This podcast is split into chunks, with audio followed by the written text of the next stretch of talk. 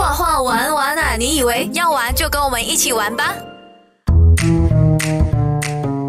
？Hello，欢迎收听最 young 的艺术节目《画画玩玩啊！你以为？我是你的主持人海南熊 Papa Bear，跟我的搭档 Mallory。Hello，大家好，我是儿童美术教育达人 Mallory，小朋友叫我美人鱼老师。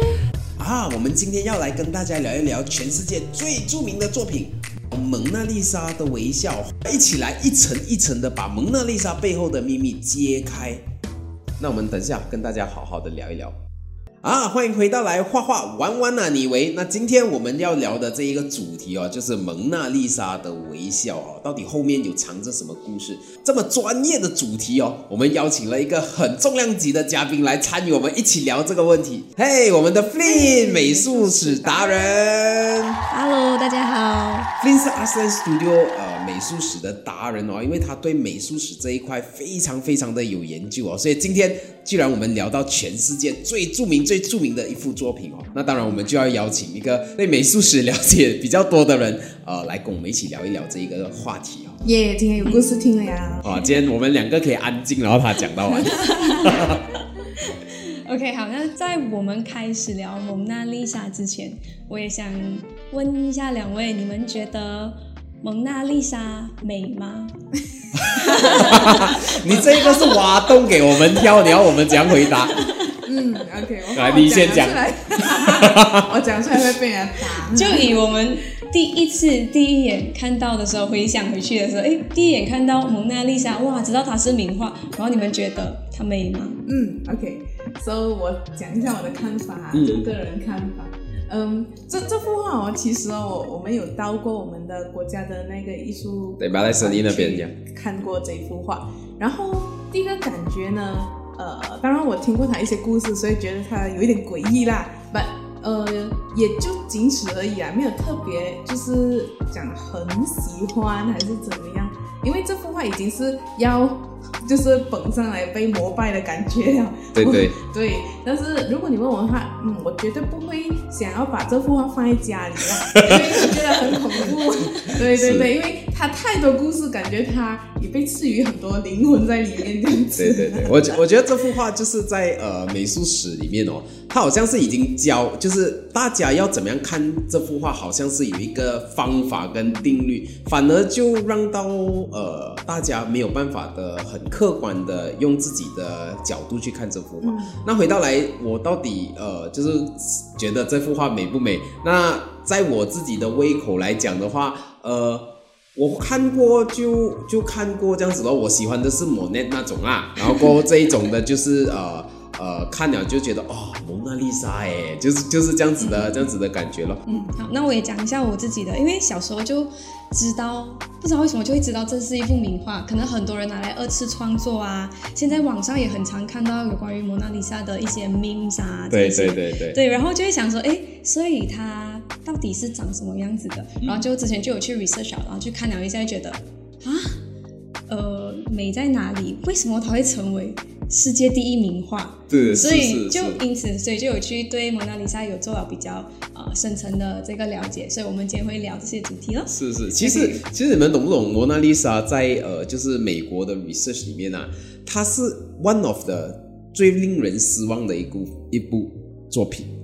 它那个被失望是什么？就是很多现在，因为他在呃 museum 里面嘛，很多人去看哦，很多人去看的时候就觉得，本来他们因为这个。被神化到很厉害，大家就听到很多 story 啊，什么什么，大家就拥挤着要去看的时候，就发现到进去到那一个 museum 的时候哦，是车水马龙，完全是挤到不能呼吸的。在这样子的状态下，其实就算那幅画摆在你面前，你都没有那个心思，你没有办法欣赏。所以很多人就觉得啊，好失望哦，就是没有那种想象中哇，看到它好像呃，就是会有什么什么灵感，什么什么之类的那种感觉。这个其实它的大小也不会很大，就是对它不大。对，它都是呃一个好像是七十七 cm 乘五十三。对对，它其实其实很小的一幅作品，所以你可以想象一幅作品那么小，然后又跟你有一段距离，同时旁边一堆人拿着手机在拍照，然后够人挤人，然后大家又流汗的状态下去看这幅画的话，所以呃可能那个 experience 就没有那么的那么的神奇啦。所以所以他们做 research 的时候发现到，哎。他让人家蛮失望的这样子嘛。哇，这这几次去我们可不会封杀，可以了解，可以了解这个可以体会到这种对这种感觉吧。如果我们去到的话，呀，对，它已经是被封神的一个一个作品呀。嗯，对好，那我们当然就是，既然我们讲他被封神，这个是确确实实的事实来的。如果不管你跟谁讲蒙娜丽莎，我相信他都知道。哦，我知道是那幅画，他其实大家都懂。但他在那个过程是到底是怎么样变到今天这样子的嘞？嗯，他怎样变到这样出名的？OK，那我们首先我们就来聊一下咯，他怎样成为名画的。嗯他是被 OK 操作出来的，还是他就是有他的原因在？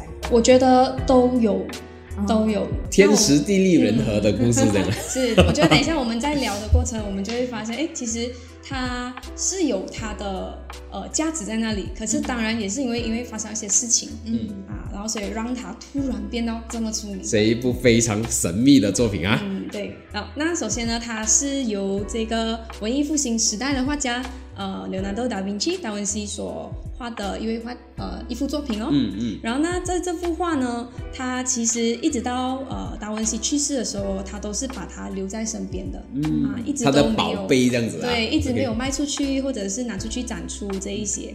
然后一直到达文西去世了。哦，嗯。然后呢，他的徒弟就把这幅画卖给了当时的法国国王，然后呢，法国国王就把它展出在这个法国罗浮宫里面咯。好，那当时呢，呃。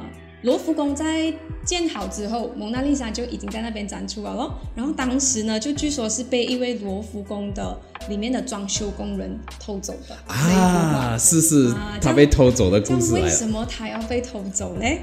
啊，那根据新闻的报道啦、o k 那这个偷走的这个呃小偷呢，他其实是一位意大利人，所以他就觉得，诶，哇，达文西是意大利人，然后蒙娜丽莎本来就应该属于意大利，为什么会被在法国展出？不应该在法国展出。所以他是正义的想法这样子啊，OK，对，然后他就是抱着这种爱国的心态，他就偷走了这幅画，然后把它带回家。那这一幅画哦，其实在被偷之前呢、它并没有特别备受关注，嗯因为有一个很有趣的东西，就是当时呢，就是有一位画家，因为当时就是很多美术生啊、画家，他们会跑去罗浮宫，然后在那边坐一整天，然后去临摹那些名画。嗯。然后今天就有一位画家就来了咯，然后他就发现，哎，这位蒙娜丽莎不在了。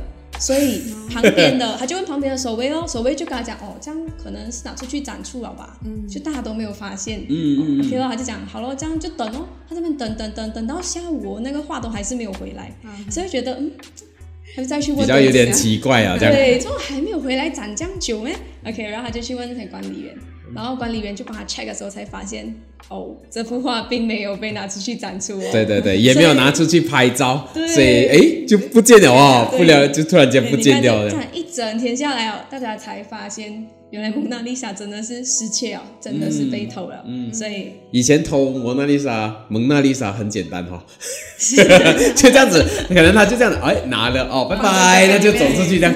然后以前人家穿那种大衣有没有？他又不大，他藏在大衣里面，他就可以跑出去了。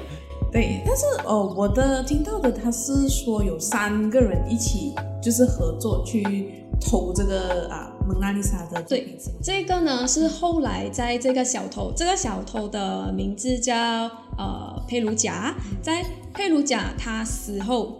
他有一位朋友，他就是有一位记者啊，就声称讲说，哦，我是这个佩鲁贾的朋友。其实你们呃知道的 story 不是真的、o k 那真正的哦幕后的事情呢是呃是有算是有三个小偷，有两个是兄弟来的、o k 然后还有另外一个就是佩鲁贾本人了哦，然后他们背后哦还有一位大佬啊，是一位阿根廷的那个画商，哇，就是这边是一个专门卖画的很阴谋的一个一个啊一个故事，很有趣，对对。，是 OK。然后呢，他就讲说，哦，这个阿根廷画家就是他已经卖画卖到他没有画可以卖了，啊，所以他就开始就是在卖一些假画。然后呢，这个阿根廷呢，他的这个画商，他身边就有一位很厉害临摹的画家。OK，所以呢，他就时常教这个画家去临摹一些名画啊，然后再转卖出去，然后再偷偷在那种新闻上面去登刊一下，哦，这幅画不见了，所以让那些买到假画的人就以为，诶，哦，我真的买到。我觉得很真画 brilliant 呢。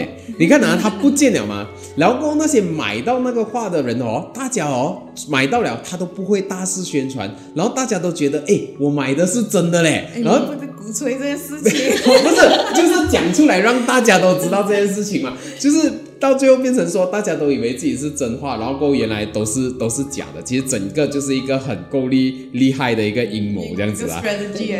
然后后来这个阿根廷的这个画商呢，他觉得，哎呀，这样子一直卖假画下去也不是办法，所以他想说，嗯，最后一单了，我搞一个大的啊，所以他就 M 中了这蒙娜丽莎这样子娜丽莎。OK，对，那其实他这个失窃的这一件事情，也跟他后面的故事为什么会变成全世界最著名的一个作品，非常的有关系哈。对，因为他就是第一次，史上第一次有。因为是艺术的事情上了这个国际形势的这个新闻，对，嗯因为以前从来没有过，所以大家就发现，哎，原来还有这样子的一幅画，然后很多人很多记者就跑去拍那个空空的墙，对啊，讲哦，这个地方曾经放过蒙娜丽莎，是是，那其实呃，不只是记者去那边拍那个 MD 的 frame 哦，其实那个时候被失窃了之后，很多民众也是故意去到这一个 museum 去看那个不见了的作品。这样我觉得这个就是当他在的时候，大家不会欣赏，有没有？当他不见了之后，哇，大家都来看一下。才懂得珍惜的。是是对是，我觉得这个也是其中一个为什么他会那么知名的原因，因为当他失去了之后，所有看过这幅作品的人都会去讲说，哇，这幅作品怎么样怎么样怎么样啊，你没有看过太可惜了，就搞到大家都哇，到底是怎么样，到底是怎么样这样子哦。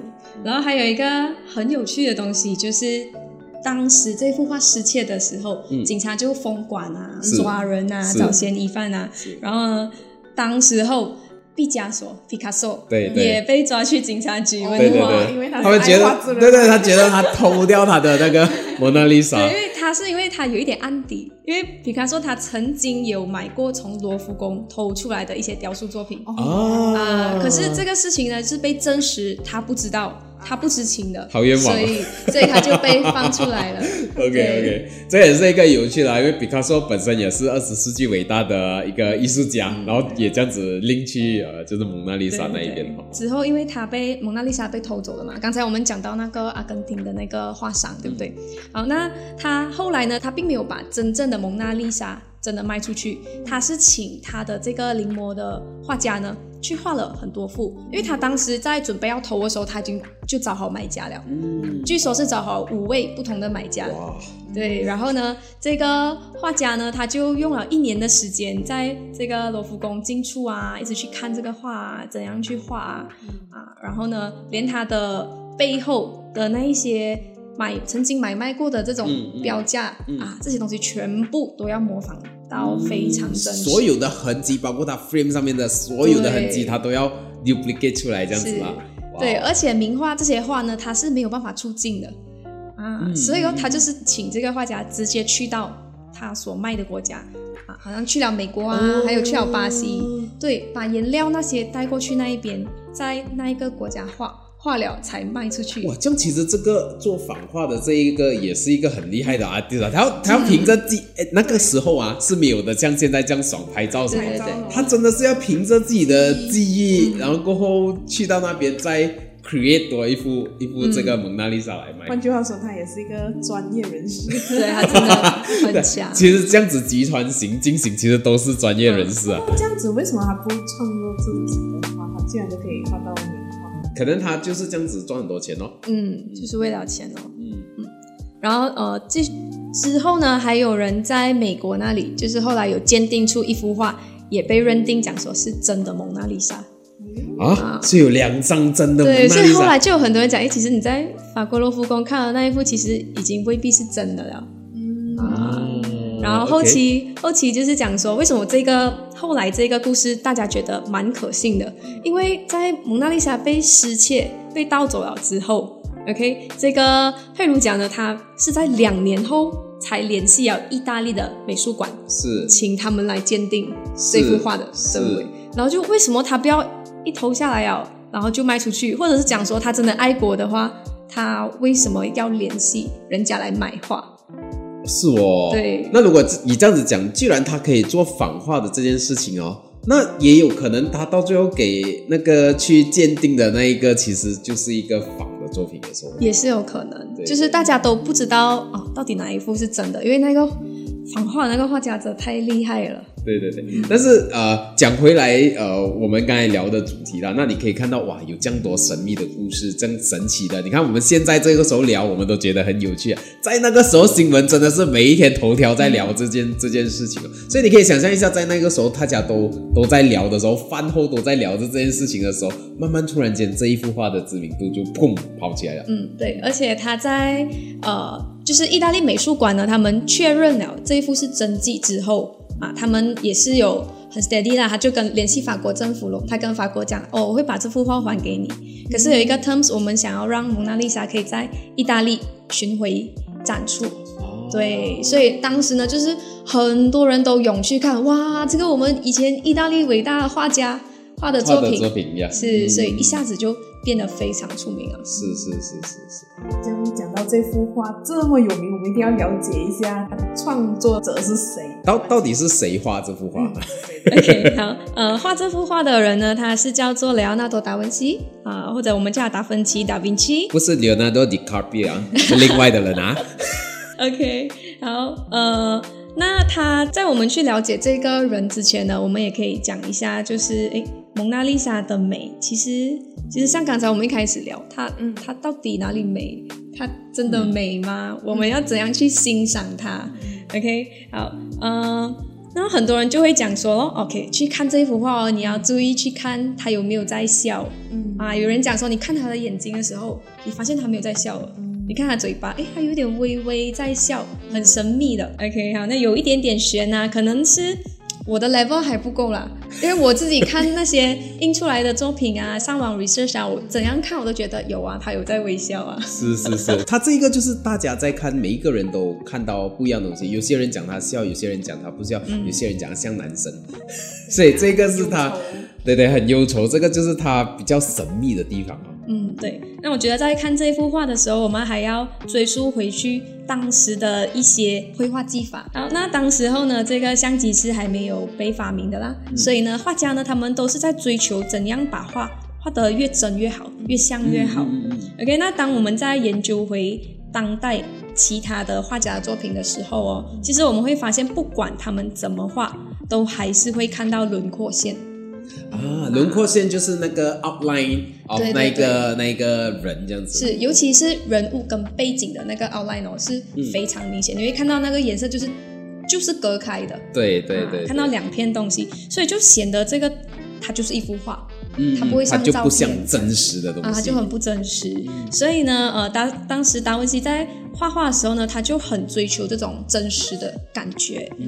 呃，那首先呢，他有用的一些方法啦，我们来聊一下，就是他有用一个叫做晕染法的这个方式，就是把这些轮廓线哦变得很模糊，就是为了要消除这种 2D 的感觉，让人家看起来它是很 3D 的。这也是其中一个点，为什么他这么出名？因为在他当代的还有他之前的这些画家呢，画出来的哦，怎样看都是很 2D，他是唯一一幅我们看起来是很 3D 的作品。是是是所以他会这么出名。OK，那我们在讲这个晕染法的时候，诶，如果听众你们身边有手机啊、电脑啊，你们也可以打开蒙娜丽莎的这个图片，我们可以一起来研究一下哦。我可是我觉得你在打开前，你一定要意识到这个是五百年前的作品，你要先意识到这一件事情先，因为你打开你就哦，好像我们自拍也是可以拍到这样，我们 AI 可以，Hello，这个是现在，那个是以前啊，以前不像我们这样子，他要看这一个呃，就是。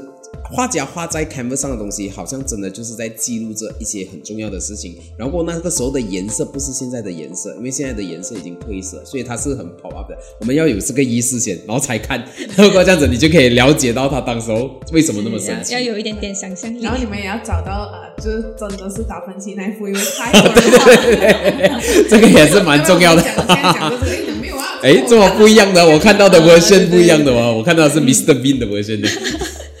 OK，那大家有打开啊，我们就可以一起看到哦。其实你会发现在他的这个肩膀的部分哦，其实就是有一点点萌萌的。那这个部分哦，它就是为了要让它可以跟背景融合在一起啊，不会让它像其他的作品这样子，就是身体衣服这些线条那么的很明 sharp，显，对不对？很 sharp，、然后跟背景完全隔开的。像蒙娜丽莎就没有，它是蒙蒙的感觉，好像两个东西是 combine 在一起的。是。呃，还有就是它的嘴唇的部分啊，我们也可以看到它其实也是有用了这个晕染法咯，所以就是会让它好像诶嘴角好像在笑，又好像没有在笑的这种感觉，蒙蒙的、很模糊的。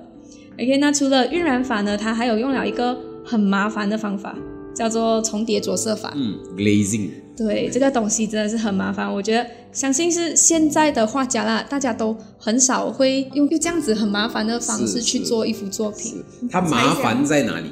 它用的是油油，画对对对对对，嗯嗯，对，它是油画。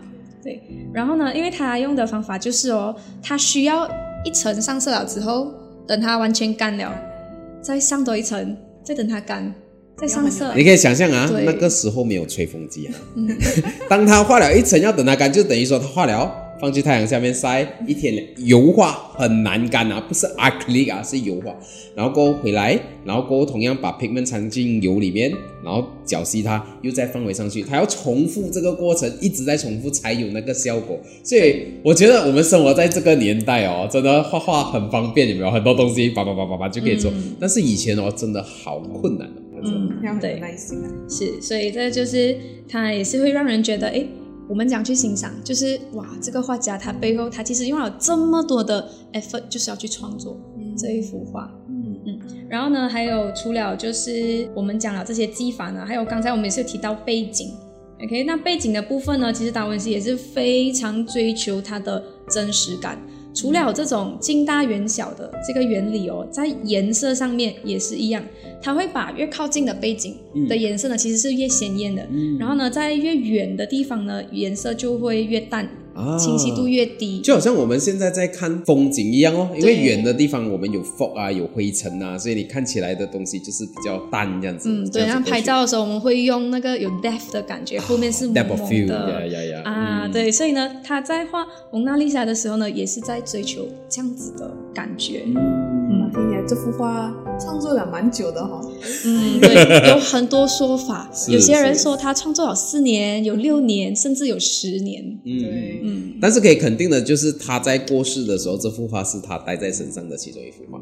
对，是。嗯，然后讲到这一幅画，他其实是在画谁呀、那达文西他本人并没有真正去在他手稿里面讲说他画谁，嗯。也没有提过他到底画谁，所以呢就会有好几个版本哦。是。那主流的说法就是讲说他其实在画的呢是呃一位富商的夫人，嗯啊，然后呢，那莫娜呢，在那个呃意大利语的那个翻译呢，也是夫人的意思，所以他在画的是叫做丽莎夫人。嗯。OK，那后来呢，也是有人推翻这个说法啦，嗯。有人讲说，哦、你怎么可能请一个人画一个人像，画一个十年，你拿不到这个作品，有可能吗？啊，OK，而且呢，还有另外一个说法是，当时呢，他们不会这样子画人像的，嗯啊，嗯因为蒙娜丽莎她是带着有微笑的，嗯然后在那个时代的人像画哦，全部人都不可以有表情，嗯，有表情的话是一种很轻浮的表现。是，其实其实这一个研究也是蛮有趣的，因为哦，如果你研究同期达芬奇的作品啊，那些 portraits 哦，第一个哦，呃，首先他的眼睛是不会看着观看者的，他的眼睛是在比如看远方啊，看别的地方，不是对视的，这个是第一点。第二点哦，你可以想象一下以前哦，画 portrait 这件事情啊，是你是显显示你是贵族，所以你在画 portrait 的时候，你的衣服、服装、earring 全部都是很 luxury 的放出来的。但是蒙娜丽莎是完全相反的，她是非常朴素的。呃，一个服装在看着镜头对着你笑，所以这一个当你了解到背景的时候，你也可以 appreciate 他，诶，为什么当时候他那么有勇气，呃，脱离大家平凡的呃画法，画一个不一样的东西。嗯，对。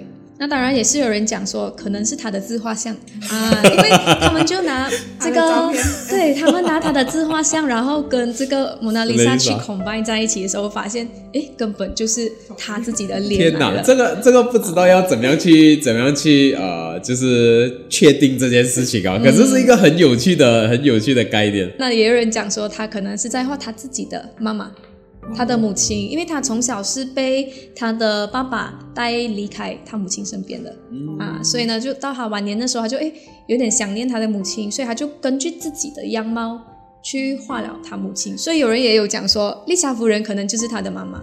天哪，这一个哦，跟有一部电影是完全一样诶，就是 Mr. Bean Holiday。我不懂你们记得这部电影吗？应该是不知道二零零几年的电影啊。它讲述的就是 Mr. Bean 去一个 holiday，然后去到罗浮宫破坏了蒙娜丽莎，然后就就是一个很 Mr. Bean 的 movie，几部罢了，你一定找得到的，找回去来看。它后面哦，就是讲这件事情，就是讲呃 Mr. Bean 上台，他就是讲说啊、我们要介绍蒙娜丽莎，他。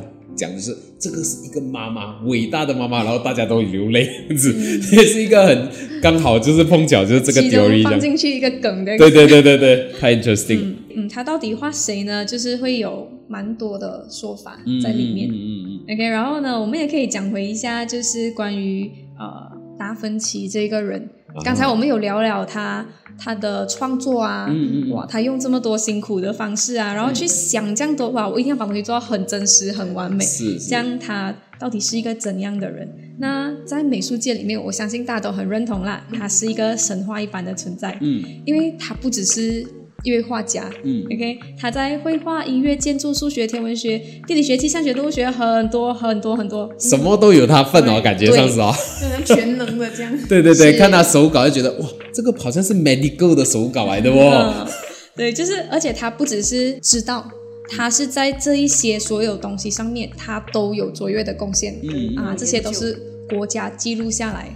啊，他负责建了这个桥。嗯啊，然后他研究了什么东西出来？对对对，其实其实我我做这些 research 我还看到说，就是现在的 engineer 用这 Da Vinci 的 concept 去建造呃就是桥啊什么什么，所以其实他在那一个时候很多东西他已经 plan 出来，可是可能那个时候还做不出来，我们现在做得出来，发现到哎可以 work 的哦，所以其实、其实达达文西是一个很厉害很厉害的人物。对对，他甚至听说他就是以前就是很啊接触那个解剖学，也是具争议性的。哈，关于解剖这件事情，我觉得是他呃很 fascinating 的一个原因诶。解剖呢，当时哦其实是犯法的。是是，啊，因为当时是很宗教主义，然后他们就觉得人的身体是不可以侵犯的啊，所以呢，可是他又是一个他怎么说呢？他是很很爱研究，然后他又很有，同时又很有哲学，又很理性，又很感性的人，所以他就很想说从。身体里面、人体里面，他想要去挖掘到底有没有灵魂的存在。对对对对，啊是是是。半夜呢，一个人偷偷去墓地，然后解，据说他总共累计解剖了三十具尸体。是是其实其实解剖这一这个点也是也是蛮有趣，因为他的手稿上面其实他就因为他画的很写实，所以他手稿上面其实就画出呃他解剖里面他人类的皮肤的 layer，然后我我印象最深刻是一个。一个 baby，baby、啊 baby 在呃，就是妈妈的肚子里面，他解剖出来，然后过后就是看到那个 baby 的的坐姿，然后过后妈妈的那些，其实是很写实的。可是那个时候他就是这样子一笔一笔把它画出来，所以这个是蛮蛮诡异的事情啊。他是一个，他应该是呃一个怪人啊，在那个时候，都有人讲他是外星人嘛。啊外星人哇，这我就扯他就。是把他的那个啊蒙娜丽莎的那幅画，就是合并起来，然后有人看到有一个外外星人的人脸想要暗示这一个东西。嗯哇，这个 我不懂给什么 comment 啊。对，因为以前就是讲说他的手稿啊，全部是镜像文字嘛，是是都是是倒反来写的。OK，所以他们就有讲说，不知道会不会在蒙娜丽莎里面藏了什么秘密玄机，要告诉后世的人。是所以我们就来诶 flip 一下，然后 combine 在一起看一下，会看到什么东西在里面。然后就看到外星人了。对，然后就有诶一个外星人的脸。对，然后另 combine 另外一个方向又看到一个僧人还是修行者啊，对，在打坐的人这样子，是，那其实其实你懂不懂？他在研究这个尸体的时候哦，也是他在画蒙娜丽莎的那段时间，所以他的那些手稿上面哦，你可以看到他有一些 sketches 哦，比如说刚才我们讲的蒙娜丽莎似笑非笑的那一个那个样子，其实都在他手稿上面画出来。那这些手稿是看什么画出来？看尸体画出来的。所以就当你在想的时候，哇，好诡异哦，整件事情有没有？而且你们知道吗？就是他的手稿最后哦是被一位富商买下来，因为他在去世之后，他其实是把他的这个手稿传给他的徒弟，他跟他徒弟讲这是我毕生所学啊，就给他徒弟这样子。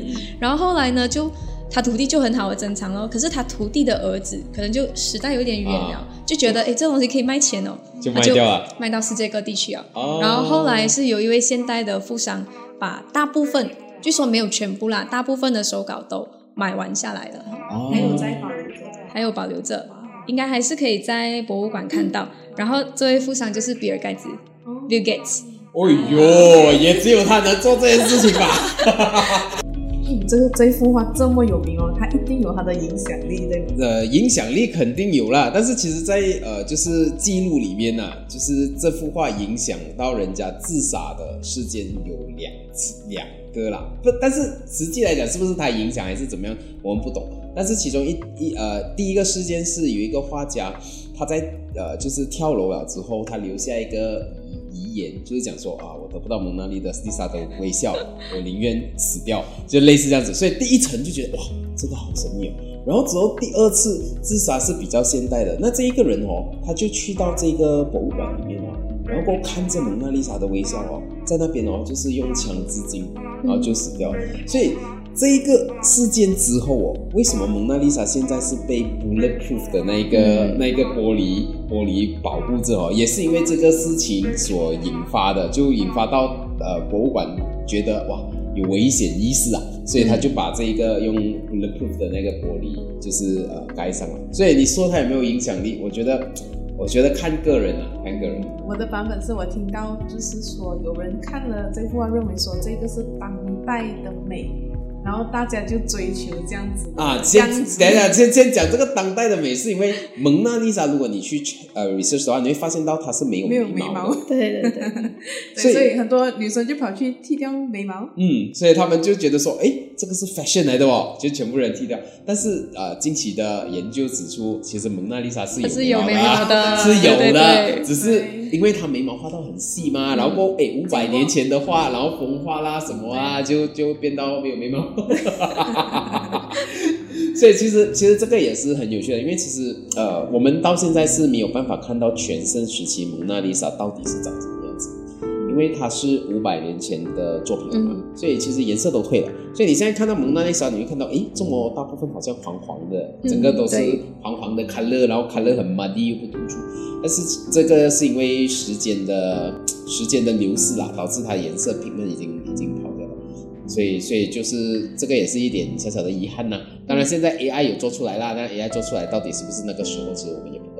呃，那其实近期啊也是有发生一件小小的事情，还好就是刚才我们有讲到哦，啊，他有上了这个 bulletproof，Bulletproof 对，因为近期也是有人就是去到这个罗浮宫，嗯啊，把那个番茄酱对抹去那对对对个蒙娜丽莎的对对画上面，其实是一个呃 Activist 啊啊，对，它其实 bring 到一个环保的 point 啦，其实这个也是很值得讨论的，就是呃，它它 bring out 的 point 就是呃，你们害怕一幅作品被毁多过呃世界的饥饿，包括世界的一些呃就是呃 pollution 啊嗯什么，所以他要 bring out 的 point 是是这一个啦，嗯，不过幸好那蒙娜丽莎就是有那一层保护啊，抹掉了后就没有事就没有事情。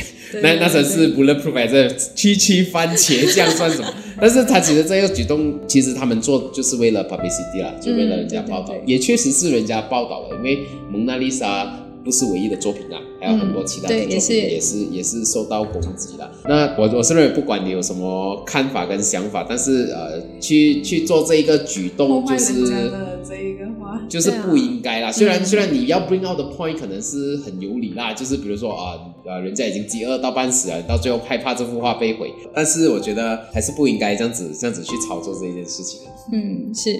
那所以我觉得蒙娜丽莎她成为世界第一名画，我觉得真的是当之无愧啦。因为这幅画它的故事啊，话题太多了。对，而且它的故事就很像达文西的画法一样，朦朦胧胧的哎感觉，就是给人家一种哇很有迷雾，的感觉很神秘的感觉。他蒙娜丽莎就是世界第一个红人这样子啊。对，而且呢，他也是做好，就是他的研究啊这些啊，不只是让我们美术在美术的这些研究上面更加的精进。像刚才我们提到的很多技巧，很多他的绘画技巧，都是多亏了他，所以现在美术生都要学。嗯啊，很多都是由他开始的。是是是是，嗯，不只要学哦，我们还要研究这幅画。对对对，有没有发觉，就是好像我们啊，真的是往艺术这行业的，不能不懂蒙娜丽莎。嗯对对对，都都一定要稍微了解过。但是 但是我一直强调这一个啦，你你懂这幅画跟你喜不喜欢这幅画是两回事啦。你到最后你还是要懂这一些资料，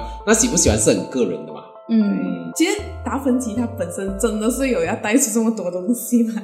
还是我觉得诠释出来？我觉得这个问题问的太太一针见血了。其实我就是觉得，很多时候呃旁边的 critics 旁边的什么过于诠释很多东西，然后过后当然过于诠释，当他讲一百万次的时候，大家都觉得哎他就是这样子。但是达芬奇一句话都没有讲过。对，找不到真正的答案。对对对对，所以我觉得看一幅画，呃，我觉得要有这个先知啊，就是不管你今天看名画还是什么，我们我我一直认为说，我们不用太带太多的呃，就是别人的评论去看这幅看了，喜欢不喜欢，然后如果喜欢的话，那你可能多多 research 呃后面的东西 up to 你，但是我觉得。如果一开始还没有看到这幅画就被人家的意见跟呃看法去去蒙蔽了、左右了那那可能就没有办法很好的去去欣赏。欣赏这一幅、这一幅作品。对，因为我在看画的时候呢，其实我也是会很喜欢研究他们的历史，嗯，可能是一种饮水思源的感觉，就是想要知道，哎，今天我所学的东西到底是怎样来的，是怎样开始的，然后哎，研究研究的路上就发现，哦，达文西也是你哈，其实其实慢慢研究这些画作，就会觉得说，哇，我们真的很 appreciate 我们现在活在这一个这一个时代，因为以前要做这样的东西好难啊，但是现在要做这样的东西，其实不会像他那么的。非常感谢今天阿弗林跟我们聊那么多关于呃蒙娜丽莎这一件事情哦，希望往后我们也多多请他上来跟我们聊一些名画，太有趣了，可以让这个一一幅很简单的一个 portrait 明白它后面的一些故事。嗯，对对对，我觉得画就是作品背后的那一些故事啊，它的历史啊，这些都是很值得我们去去了解一下，去认识一下。就是你会发现，哎，为什么这个画家会创作这样子的作品？可能是他因为经历了什么事情。啊，也跟大家介绍另外一位我很喜欢的画家是拉斐尔，嗯他跟呃达文西一起，还有米开朗基罗，他们三个人当时代是被称为文艺复兴三杰。哇，你看现在已经在讲之后我们可能会谈的东西。预告预告预告一告啊，三剑客，文艺复兴时代的三剑客到底又会有什么精彩的事情啊？我们呃之后有机会再跟大家好好的聊一聊。我们下集见。锁定每逢星期六下午两点，画画娃娃呢？你以为让熊老师和美人鱼老师教你怎么画？